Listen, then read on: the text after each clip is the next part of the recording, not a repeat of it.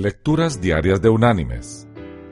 La lectura de hoy es de la primera carta del apóstol Pedro, capítulo 2, versículo 9, que dice, Pero vosotros sois linaje escogido, real sacerdocio, nación santa, pueblo adquirido por Dios, para que anunciéis las virtudes de aquel que os llamó de las tinieblas a su luz admirable.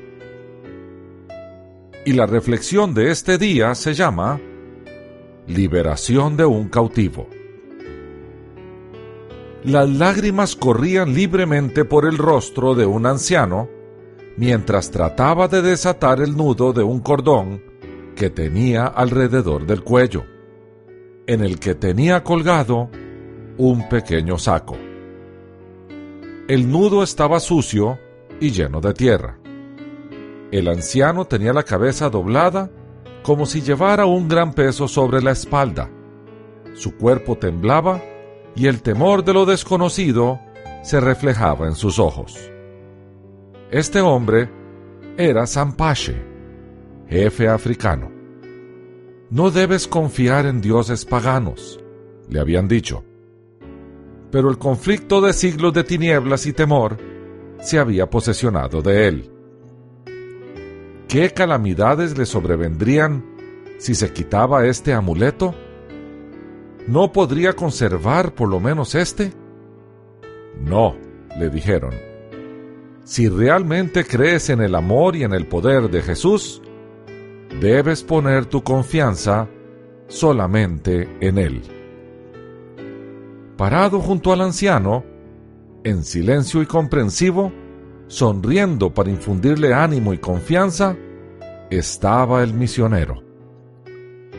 Zampache levantó las manos, pero el viejo nudo no podía deshacerse, pues había estado atado por tantos años que estaba completamente sólido.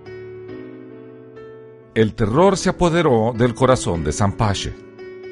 Miró el rostro del misionero y entonces hizo la primera oración de su vida, la cual era un grito en el que pedía auxilio, misericordia y amor. El resto es historia.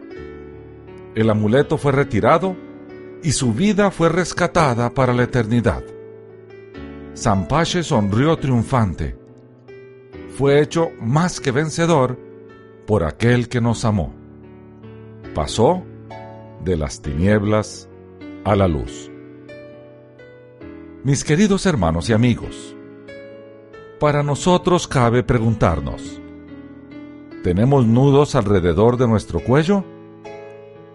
Solo el poder de uno los desata, el de aquel que con su sacrificio alcanzó para nosotros la libertad a la que hemos sido llamados.